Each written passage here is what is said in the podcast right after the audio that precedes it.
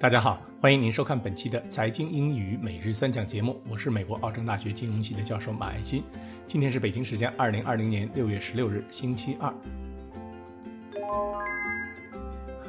今天第一讲为大家带来的单词是 ratio 比率。今天又到了公司金融的时间，从今天开始，在未来的几期公司金融节目里，我们会着重为大家讲解公司金融常用的一些比率。第一讲呢，我们就来讲比率这个词 ratio。相信大家对 ratio 的含义呢都非常清楚。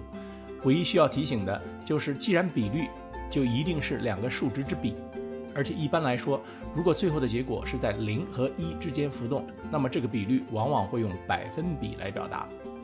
如果结果是零，在中文中呢，我们一般不会说百分之零，而会直接说零。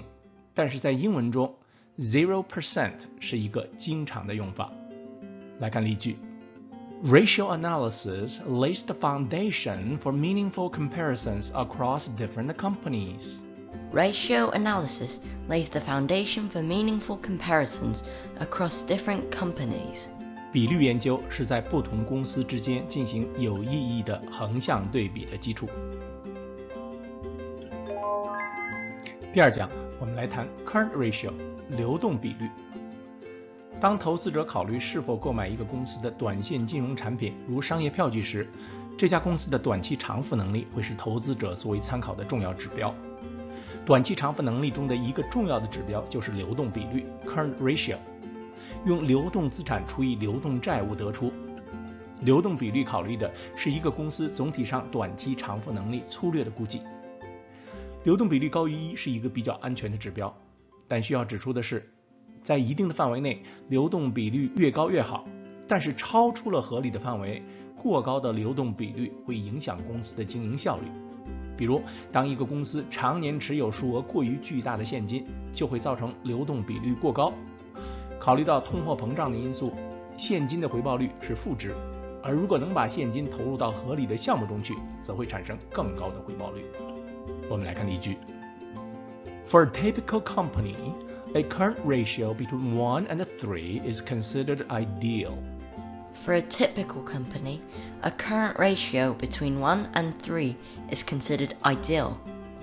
对于一家一般性质的公司，一到三之间的流动比率是比较理想的数值。今天第三讲，我们来谈 quick ratio 速动比率。上一讲我们讲到流动比率 current ratio。在计算流动比率 （current ratio） 时，它的分子流动资产，也就是 current assets 中是包含库存的。如果公司持有的库存是可以快速等值变现的产品，那么使用流动比率来体现一家公司的短期偿付能力是没有问题的。但某些领域的公司，比如时装公司，当公司财政遇到麻烦而需要将库存快速变现时，这时库存的市场价值往往会远远低于纸面价值。这时候使用流动比率来体现一个公司的短期偿付能力呢，就是不合适的。Quick ratio 速动比率可以有效的解决这个问题。速动比率的计算是把一个公司的流动资产首先减去库存，然后再除以流动负债，就得出了速动比率。来看例句 ：Quick ratio is also called asset test ratio or quick assets ratio. Quick ratio is also called acid test ratio or quick assets ratio. 速动比率又称为酸性测试比率或速动资产比率。好，我们来看今天的实例。SeekingAlpha.com, June 15th, 2020. In terms of B2Go's balance sheet, I was able to calculate a total assets to total liabilities ratio of 4.2 and a current ratio of 2.4. I would rate this as a very well capitalized and a very strong balance sheet, which would mean I don't think the company's shareholders are facing any serious debt or dilution risk. Do you know? 你知道吗？比率有时候会使初级投资者产生错觉。 并进而使他们做出错误的判断。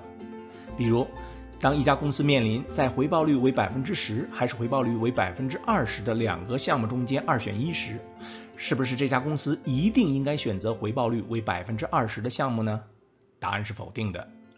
假设回报率为百分之十的项目是投资金额为一千万美元的项目，而回报率为百分之二十的项目是投资金额为一百万美元的项目。再假设如果公司只有这两个项目可以选择，那么毫无疑问，他应该选择回报率为百分之十的项目，因为这个项目的效益规模是回报率为百分之二十的项目的五倍之多。当然，最理想的情况是公司可以找到十个回报率为百分之二十，同时投资金额为一百万美元的项目，这样在同样投资一千万美元的情况下，公司可以得到多出一倍的回报。好了，感谢您收看我们今天的财经英语每日三讲节目，我们明天见。Until next time, thank you.